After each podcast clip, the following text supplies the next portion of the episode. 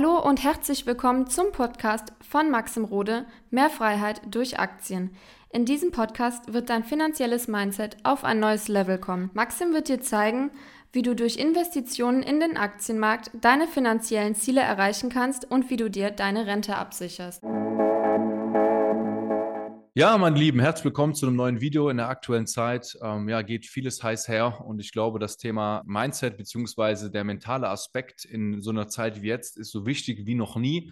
Ja, das heißt, wie man selber mit seinen eigenen Gedanken umgeht, wie man trotzdem noch Chancen nutzt und sich eben nicht zurückzieht in der Krisenzeit. Und deswegen dachte ich, hey, da gibt es eine Person, der Maurice, der ist so der Mindset-Veteran, Mindset-Maschine würde ich ihn beschreiben, der ähm, immer schon fleißig sich damit beschäftigt hat, auch in Krisen weiterhin zu investieren und auch ähm, immer mal wieder auf das Buch von André Costolani zurückgegriffen ist. Und ja, wir haben heute ein paar interessante Themen rund um das Thema Aktien, ähm, Mindset und auch kurzer Rant zum Thema Immobilien aber ich würde erstmal sagen, Maurice, ähm, herzlich willkommen und stelle dich erstmal ganz kurz vor, kurzen Worten, wer du so bist. Ja, grüß dich, Maxim. Danke für die Einladung. Ja, bei was du gerade sagtest, Thema, Thema Mindset, äh, Mindset-Maschine, glaube ich, hast du mich auch im Vorfeld vorhin genannt.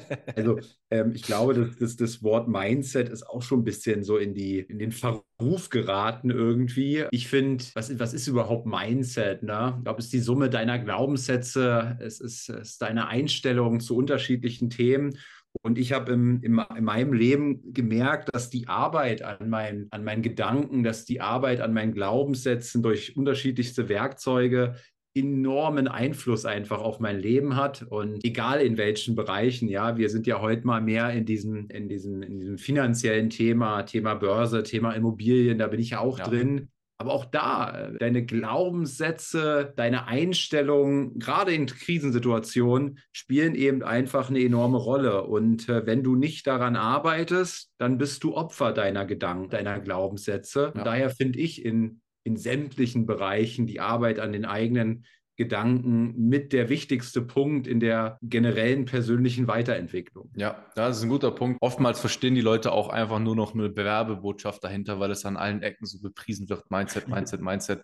ja. Aber es ist wirklich extrem wichtig und deswegen gehen wir da heute auch mal so ein bisschen in die Tiefe. Bevor wir da, ich sag mal, in dieses Thema ein bisschen einsteigen, erzähl auch mal so ein bisschen, wie sind so deine aktuellen Investments im Groben gestreut? Also ich sag mal von Assetklasse zu Assetklasse. Ja, ich bin, ich bin tatsächlich ziemlich traurig, weil bei dir steht ja schon mehr Freiheit durch Aktien im Hintergrund. ich bin gerade in der jetzigen Phase, beiße ich mir so ein Stück weit in den Arsch, dass ich mein gesamtes Eigenkapital in Immobilien momentan platziere. Hm. Also ich habe jetzt in den letzten zwölf Monaten äh, sieben, jetzt kommt das achte Mehrfamilienhaus gekauft. Stark. Und wenn du acht Mehrfamilienhäuser kaufst, die sind zwar auf 100% Finanzierung, aber die Nebenkosten muss ich immer selber tragen. Und beim jetzigen Haus, was wir jetzt kaufen, kriegt der Makler sogar noch mehr Geld. Also nicht nur 7,14 Prozent, was seine, was eigentlich die maximale Provision ist für einen Makler, sondern er kriegt so noch mehr Geld, damit er uns zukünftig noch lieber als erstes die geilen hm. Deals schiebt. Ne? Also die musst Verstehe. du dann auch immer ein bisschen bepinseln. Und die kriege ich derzeit nicht mit in der Finanzierung. Das heißt, auch dieses noch mehr Geld für den Makler muss ich auch äh, bezahlen. Mhm. Und das ärgert mich, weil ich großer Fan des antizyklischen Handelns geworden bin, muss man sagen. Und jetzt ja auch Aktien 2015 angefangen und jetzt auch schon so ein paar Situationen mitgemacht habe. Und so langsam habe ich den Eindruck, dass ich dieses Wellenspiel immer mehr durchschaue und immer mehr Sicherheit bekomme, mhm. in den Tälern der Wellen dann auch zu handeln. Und gerade dann, wenn alle wieder sagen, ey, das ist, diese Branche ist kacke, dieses Land ist kacke und vor vor einem Jahr, als die auf Allzeit hoch waren, waren das noch die besten Chancen. Jetzt auf einmal sind es äh, die, die schlimmsten Situationen, die es gibt. Da werde ich immer geil. Aber mein Problem gerade, ich bin zwar geil, aber habe kein Geld. ja, verstehe. Ich, ich fühle den Schmerz, aber gut, es geht ja trotzdem in, in andere Investments rein und ähm, das wird sich ja auch langfristig extrem auszahlen. Aber ja, man, man braucht in solchen Krisenzeiten wie jetzt auf jeden Fall Cash und das ist interessant, weil es ja eigentlich sehr verrufen ist. Cash ist, ist Trash, aber es ist nun mal halt die Möglichkeit, in Krisen halt zu kaufen. Und du hast ja in vergangenen Krisen immer mal wieder Mut bewiesen. Ne? Auch in, in der Corona-Zeit hast du massiv nachgekauft. Aber ich sag mal, in der aktuellen Zeit ist ja so ein bisschen der Unterschied, dass wir jetzt mal eine längere Zeit haben, wo Aktienkurse nicht nur seitwärts laufen, sondern auch stark in den Keller rauschen. Das ist wirklich kreuz und quer durch den ganzen Aktienmarkt. Nicht nur Branchen, sondern die Tech-Aktien, China. Wie empfindest du denn aktuell so ein bisschen die aktuelle Krisenzeit für dich mental? Sagst du, ach, alles easy, du bist da positiv. Also wie ist du dein Empfinden? Ich sage mal jetzt so die letzten, oder dieses Jahr vor allem, da hat sich ja alles nochmal zugespitzt. Ja, also erstmal muss man sagen, ich habe gesagt, 2015 habe ich mal meine erste Aktie gekauft, war eine Volkswagen-Aktie, dann habe ich gefühlt zwei Jahre fast gar nichts gemacht, mhm. habe dann irgendwann den Gewinn realisiert und dann habe ich habe mich so ein bisschen das Börsenfieber gepackt, 2017 und dann über Jahre eben auch gerne investiert, viel investiert, viel in Einzelaktien, ein bisschen ETF. Habe jetzt auch gemerkt, und ich habe es ich immer so ein bisschen gepredigt, also rational war es mir schon klar, dass für einen Typen wie mich sehr, sehr wahrscheinlich breit gestreuter ETFs-Ansatz das Sinnvollere ist, mhm. weil ich äh, nicht der Typ bin, der so wie du jetzt sehr tief in der Materie drinsteckt, was Aktienanalyse, Bewertung ja. und so schieß mich tot angeht, ja. Ähm, mir gefiel aber immer irgendwie der Gedanke, ähm, partizipiert zu sein an Unternehmen, die ich selber gut finde. Und jetzt habe ich ja nicht besonders viele Krisen mitgemacht. Ich habe einmal, ich glaube 2019 war es, um, um die Weihnachtszeit, da ging es mal so 15 Prozent runter oder so. Ja, das da war 2018. Ende 2018, 2018 war das, ja. ja. Und, und da wurde ich schon richtig, da war ich, war ich in Thailand und da hat mir das schon richtig am, am Strand den Urlaub versaut.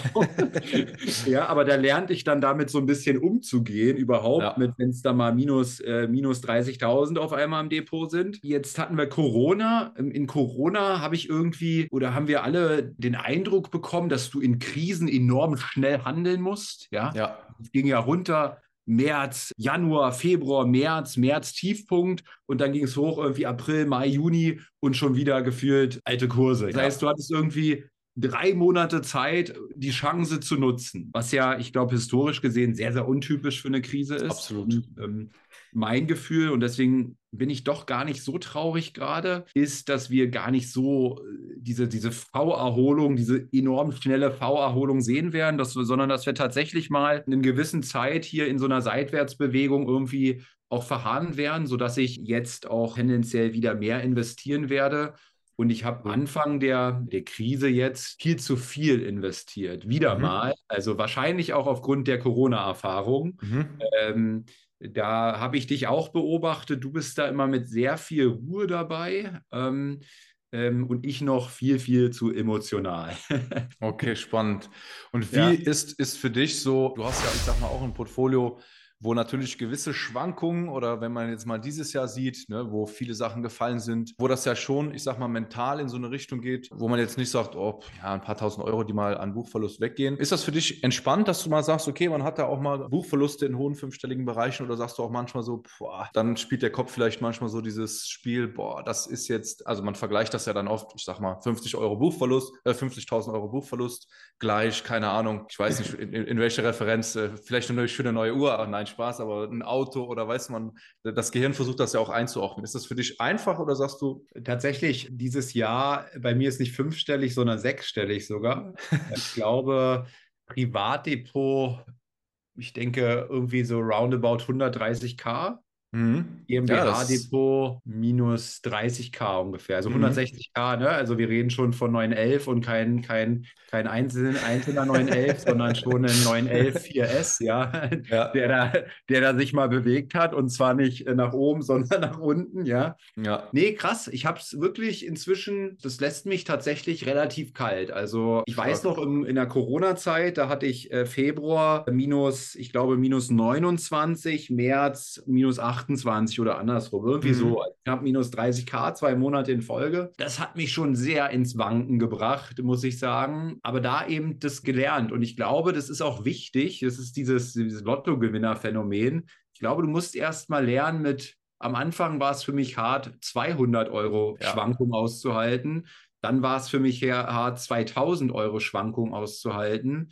Dann war es für mich hart, 20.000 äh, Schwankung auszuhalten. Und jetzt bin ich dabei, 200.000 Euro Schwankung auszuhalten. Ja, und ja. diese mentalen Schritte, die musst du durchgehen. Ich glaube, du kannst sie nicht überspringen. Und deswegen ähm, geht es mir, da, geht's mir da relativ gut. Ich trenne diesen Gedanken von wegen, das ist jetzt ein 911er, der da irgendwie, so denke ich gar nicht. Ich denke dran, wo stehe ich und immer wieder auf meine Strategie zurück. Warum habe ich das gemacht?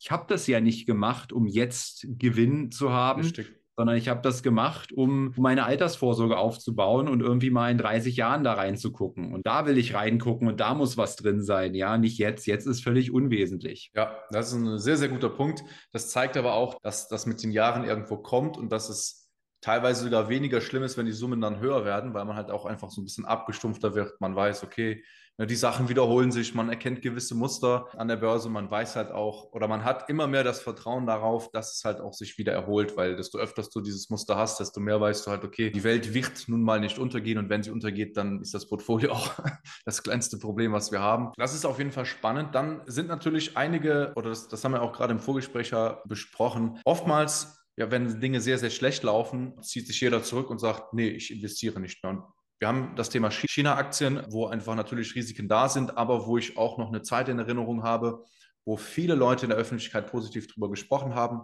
und jetzt äh, jeder, wo wirklich die Bewertungen an einem Allzeittief sind, ja, die Leute sagen, nee, das ist nichts mehr und fast schon China abschreiben. Und du hast ja auch einen guten Anteil China-Aktien im Portfolio. Ja, wie siehst du das Ganze? Bist du da entspannt? Wie gehst du an solche Sachen ran? Erzähl mal. Ja, also Thema, Thema China, da habe ich sicherlich auch zu viel zu früh nachgekauft. Gut, das Ding ist ja am Ende, ähm, du weißt es ja auch immer nicht, aber ich ja. denke schlussendlich genereller Tech-Bereich war dann, war dann am Ende, hatte der liebe Helmut wieder recht gehabt. Bewertung, äh, Bewertung, Bewertung, Bewertung. Ähm, und diese ganzen Aktien haben sicherlich schon sehr die Zukunft gehandelt ne? und ja. waren sehr auf Basis der, der, der zukünftigen Wachstumssteigerung eingepriesen und deswegen am Ende zu, zu früh auch gekauft, muss man mhm. ganz klar so sagen. Jetzt waren ja, jetzt gibt es ja in, in China, gibt es ja schon unterschiedliche äh, Punkte, die, die da gerade zusammenkommen auch. Ne? Also diese Null-Covid-Politik, die wir dort haben, äh, die wirtschaftlich natürlich e enorm schädlich ist und immer wieder die Angst natürlich auslöst, wenn jetzt da ein Covid-Fall wieder ähm, oder Covid-Fälle ausbrechen, dass da wieder Lockdown-Szenarien sind und die gesamte Wirtschaft von von irgendwie Shenzhen oder so stillsteht, mhm. was, was enorme wirtschaftliche Schäden hat. Ich glaube, diese Angst gibt es ja einmal, aber da erkennt man schon, okay, das Thema wird ja irgendwann in den Griff äh, zu bekommen sein, ja. Spätestens dann, wenn wir mal ein Impfmittel haben, was, was eben auch die, die weitere Ansteckung komplett verhindert, ja, dann ist das Thema, dann ist das Kapitel ähm, ähm, abgeschrieben. Ähm, was haben wir noch? Dann haben wir sicherlich politisch, muss ich sagen, das ist äh, das, das Ding, was ich am wenigsten einschätzen kann. Ne? Der, ja. der kann ja schon sagen, der Diktator dort, ja. Und mhm. äh, der Kommunismus ist für mich eine Form, den ich nicht sonderlich gut einschätzen, einordnen kann. Ich versuche immer rational mir das zu ergründen, dass das quasi Taiwan, also die größte Angst ist ja fast, dass sie Taiwan äh, kriegerisch äh, einnehmen wollen. Korrekt, ja. Und Taiwan ist eine Festung. Also Taiwan wird China nicht in zwei Tagen platt machen und dann hat sich der Bums, sondern das ist eine Festung, die sich über Jahrzehnte als Festung auch aufgebaut hat. Und das wäre ein langer Krieg, ähm, meiner Ansicht nach. Dieser lange Krieg hätte wirtschaftlich immense Folgen äh, für China, die sie mhm. um Jahre, wenn nicht vielleicht sogar ein Jahrzehnt oder so zurückwerfen würden.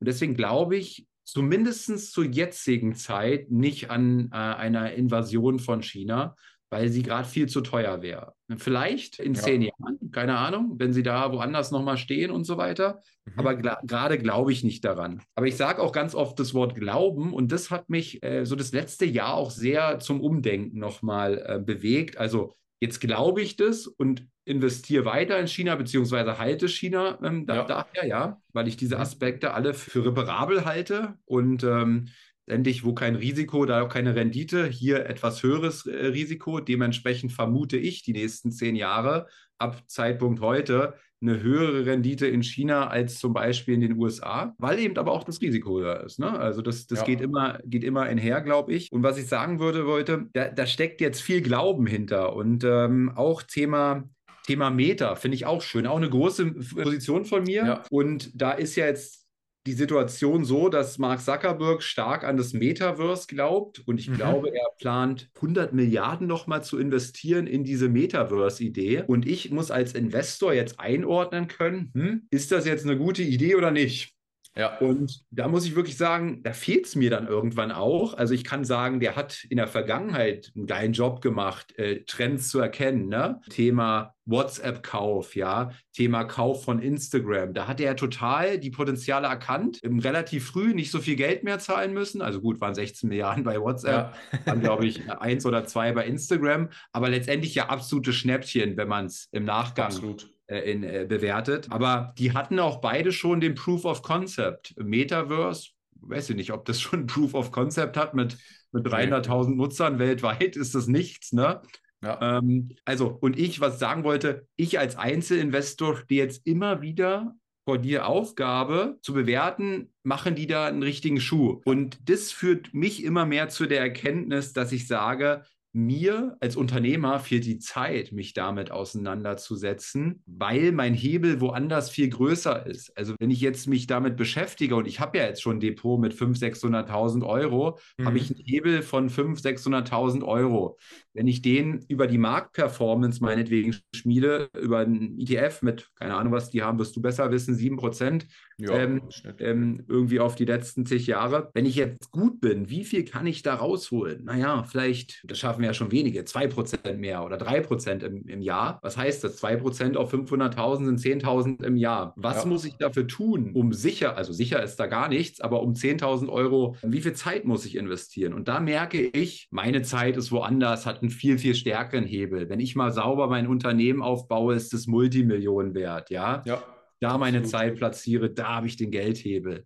Ja. Deswegen glaube ich, wir jetzt hier zusammengehen in die, in die Arbeit und du mir deine Strategie aufsetzt. Du müsstest für mich eine Strategie aufsetzen, die sehr zeitschonend ist, die dafür sorgt, ja. dass ich meine Zeit da rein investiere, wo ich wirklich Kohle verdiene. Und auf jeden Fall. Und, auf jeden Fall. Bei, vielen anderen ist ja noch mal viel kleiner der Hebel. Ja, manche machen sich ewig Gedanken, ob sie jetzt 4,50 Euro oder 6,79 Euro Dividende bekommen. ja, das stimmt, ja, das stimmt. Das, ja. das, ist Zeitverschwendung aus meiner Sicht. Absolut. Also ich, ich habe da ja auch den Blick, ich sage mal, nach über 300 Kunden aus unterschiedlichen Segmenten. Ne? Ähm, auch viele Unternehmer, die eben genau dieses, diesen Punkt haben wie, wie du. Ne? Und deswegen ist eigentlich selbst bei angestellten Leuten, man denkt, die haben mehr Zeit, aber die haben auch keine Zeit. Die haben die Kinder, dann haben sie ihre Sportart, dann haben sie die Beziehung, die gepflegt werden muss. Also das Thema Zeit ist heutzutage bei jedem wirklich äh, schwierig. Ne? Und deswegen ist es eigentlich auch bei mir darauf ausgelegt, dass man das mit wenig Zeit machen kann. Aber um auf diesen Aspekt zurückzukommen, Thema China oder Thema Metaverse ist eigentlich, du hast vollkommen recht, das ist ja Zukunftsmusik. Was da passiert und Ne, wann es auch passiert bei Metaverse. Ich glaube zum Beispiel, Metaverse wird ein Thema, aber ich glaube, es wird noch sehr lange dauern. Also es wird nichts für die nächsten zwei, drei Jahre. Aber was ich immer interessant finde, ähm, was man auch relativ schnell sehen kann, wo fließt das Geld hin? Ja, generell der Unternehmen. Ja, und da äh, ganz interessant, das hat mich selber gewundert bei China, haben sehr viele deutsche Unternehmen auch weiterhin ihre China-Investments hochgefahren. Also jetzt würde man ja eigentlich denken, Moment mal, die ziehen sich wahrscheinlich immer mehr zurück, ja, und, und kapseln sich ab. Aber es ist genau das Gegenteil der Fall gibt es einen interessanten Artikel auch im Handelsplatz, dass eben die Unternehmen weiterhin ihre Investitionen in China hochfahren. Genau dasselbe mit Metaverse. Da schaue ich mir an, okay, welche Unternehmen sind da? Wie entwickelt sich das Ganze? Und man muss sagen, die Richtung geht schon dahin, dass große Unternehmen sich damit beschäftigen, was auch noch teilweise natürlich immer normal ist, dass man das so ein bisschen befremdlich findet mit NFTs ja, und diese ganzen Geschichten. Aber ich sage mal so, es, es wird kommen, aber es wird lange dauern. Und da muss man sich halt dann bei Meta die Frage stellen, können sie sich das leisten? Ne? Also da diesen Gap zu schaffen. Sie dürfen halt auch nicht den Fokus auf ihr jetziges Tagesgeschäft äh, verlieren, weil, ne, also wenn es zu lange dauert, wird das auch gefährlich das ist eigentlich, gerade wenn es so Sachen sind, die kann niemand, also niemand kann ja die Zukunft 100% analysieren, das geht ja nicht. Aber ähm, ich schaue halt immer, okay, wo fließt Geld hin? Wo werden schon erste Schritte gemacht? Ne, das ist ja ähnlich beim Thema Krypto, aktuell super verrufen. Ne? Äh, zweite oder drittgrößte Börse der äh, weltweit äh, insolvent. Aber auf der anderen Seite sieht man einen Cristiano Ronaldo, der ähm, für Binance zum Beispiel Werbung macht. Man sieht riesige Unternehmen, die es implementieren. Also, und so versuche ich immer diesen Wegen so zu folgen, weil ich mir immer denke, die großen Unternehmen, die haben einfach mehr Plan als, als wir. Ja, die wissen schon irgendwo mehr einzuschätzen, wo sie investieren. Natürlich können sie auch falsch liegen. Aber finde ich auch immer super interessant zu sehen, wo setzen wirklich die großen Big Tech-Firmen vielleicht auch, ne? sei es Alphabet, sei es Amazon. Und das finde ich interessant. Aber auch ja, gerade auch mit Berkshire, ne? Berkshire hat ja jetzt ja. auch TSMC äh, investiert, ne? Also Taiwan, Semillon, also Richtig. größter Chiphersteller der Welt, der einen Großteil seiner Fabriken in Taiwan äh, hat. Also ja. äh, das bestätigt ja nochmal, ähm, sehr ähm, meine These, weil ich glaube kaum, dass du in ein Unternehmen investierst, was den Großteil seiner Fabriken hat, in einem Land, von dem du ausgehst, dass äh, in dieses Land demnächst eine Invasion stattfindet. Ja. Und ich kann mir nur vorstellen, Warren Buffett äh, hat nochmal ein ganz anderes Netzwerk eben. als wir zwei, wir zwei Hansels hier.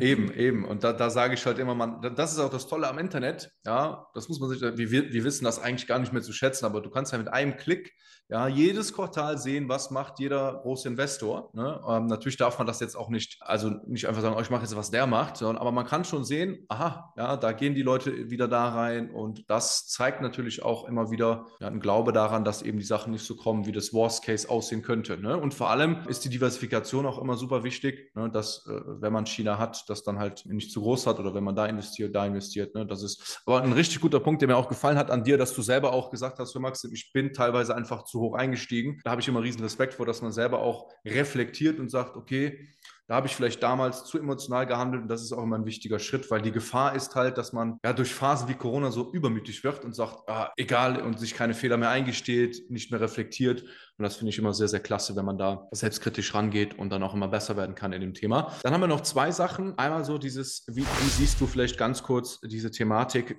Du bist ja auch in der Social Media Bubble so ein bisschen drin. Da hat man ja wirklich super viele Stimmungsschwankungen, finde ich. Ich hatte so das letzte halbe Jahr das Gefühl, Viele Leute haben sich so zurückgezogen. Es gab sogar Kandidaten, die haben ihr ganzes Portfolio aufgelöst. Ich weiß es nicht. Immer wenn so die Krise da ist, wird der Aktienmarkt so ein bisschen verteufelt.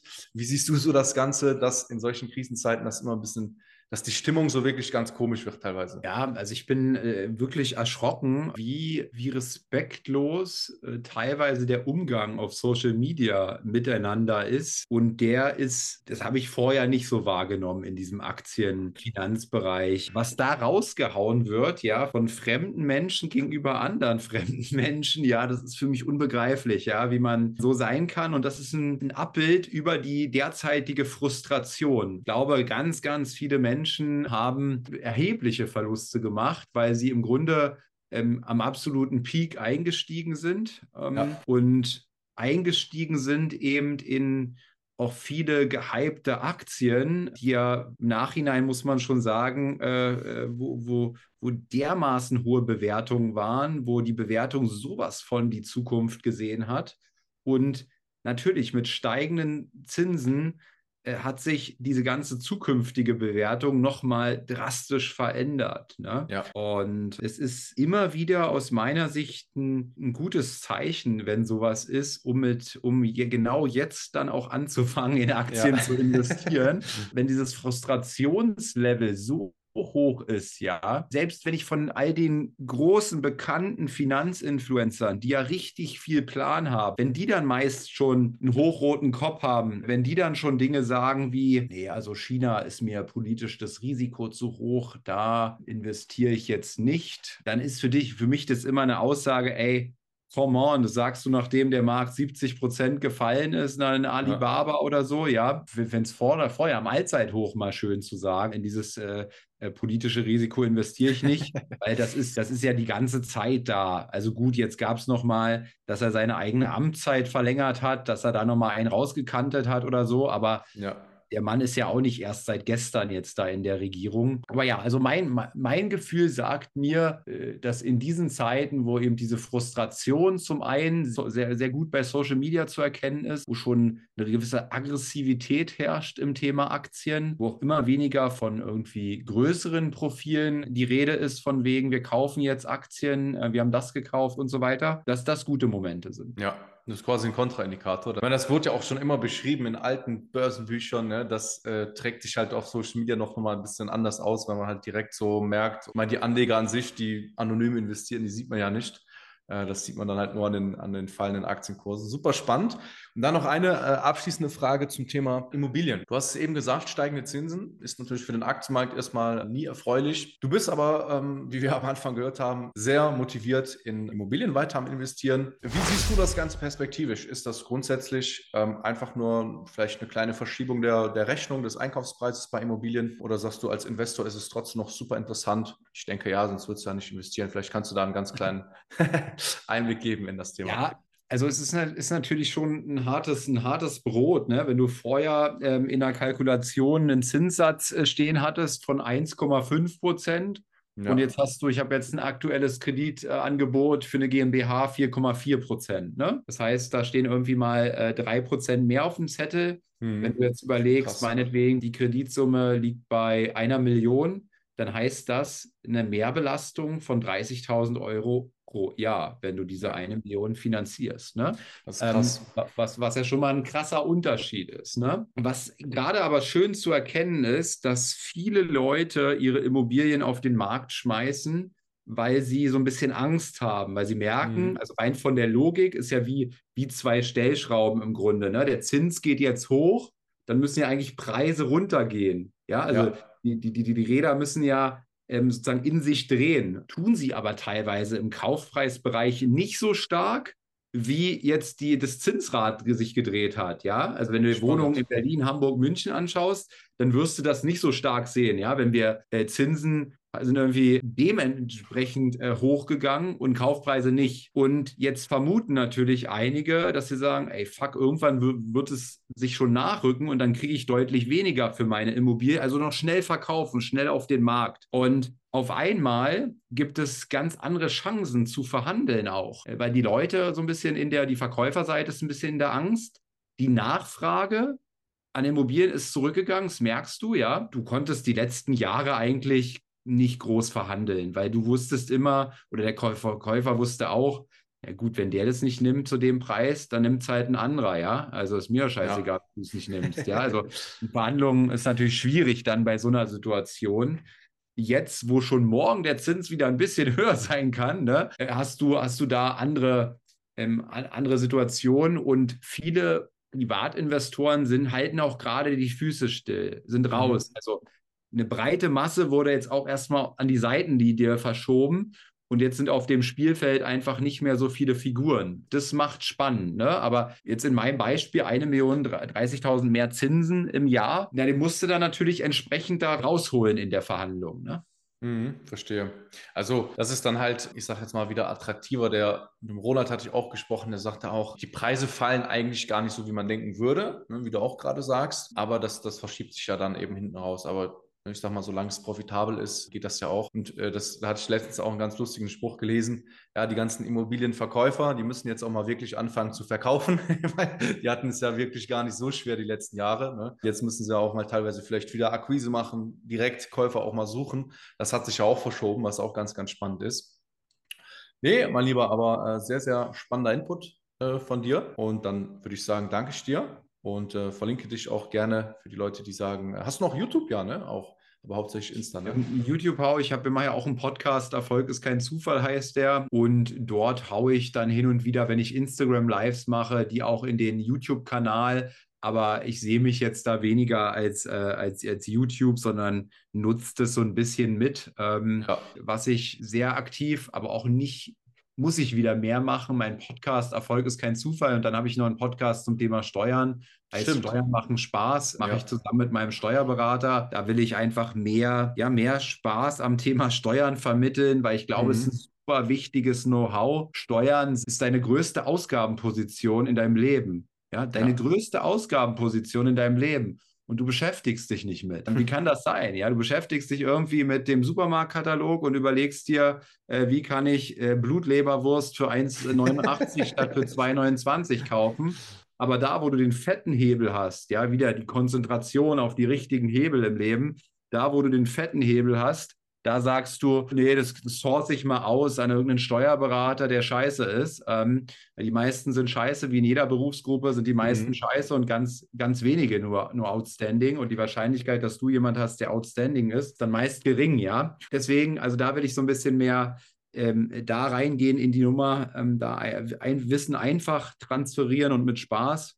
Mega. Und ja, ansonsten Instagram steht bei mir so ein bisschen, bin ich auch äh, mit, mit großer Leidenschaft, kostet viel Zeit äh, dabei. Mhm. Also da auch gerne folgen. Buch, Buchauszüge sind da so mein Thema und unternehmerische Learnings, ja. Das ist cool. Ja. Ich sehe auch immer fleißig deine Reels, die werden mir auf jeden Fall angezeigt. Ja, da bin ich aber, da, da, ja, ich bin da irgendwie, ich glaube, meine Wirkung vor der Kamera ist zu aggressiv. also ich bin einfach, also da, da, muss ich sagen, dass das, das Thema Reels, das, ähm, äh, das finde ich sehr schwer, aber ich mag das ja auch an so Dingen an mir zu arbeiten und mal ja. zu gucken. Und das gelingt mir noch nicht so, wie ich es gerne hätte, aber ja, nur daran wächst man ja am Ende. Ja, auf jeden Fall. Immer wenn ich konzentriert bin, gucke ich so aggressiv. Keine Angst. Musst du so, Disclaimer, ich beiße nicht. ja. ja, sehr nice. Ja, cool. Auf jeden Fall mal gerne vorbeischauen bei Maurice. Livestreams habe ich auch mal wieder vor, öfters zu machen. Können wir ja auch noch mal einen machen. Vielleicht ja. unseren legendären äh, Jahresabschluss-Livestream. Das machen wir jetzt eigentlich schon fast seit zwei Jahren. Das wäre interessant, vor allem auch. Den haben wir letztes Jahr aber vergessen. Den wollten wir machen, haben wir aber nicht. Ich glaube, den haben wir, doch, den haben wir gemacht. Echt? Da habe ich nämlich noch eine PDF danach rausgehauen, die die ah, Leute ja, cool. Na, das ist doch nice. Ja. Dann lass den auf jeden Fall machen, ja. Den machen wir auf jeden Fall. Und dann würde ich sagen, danke euch fürs Zuschauen und äh, bis bald.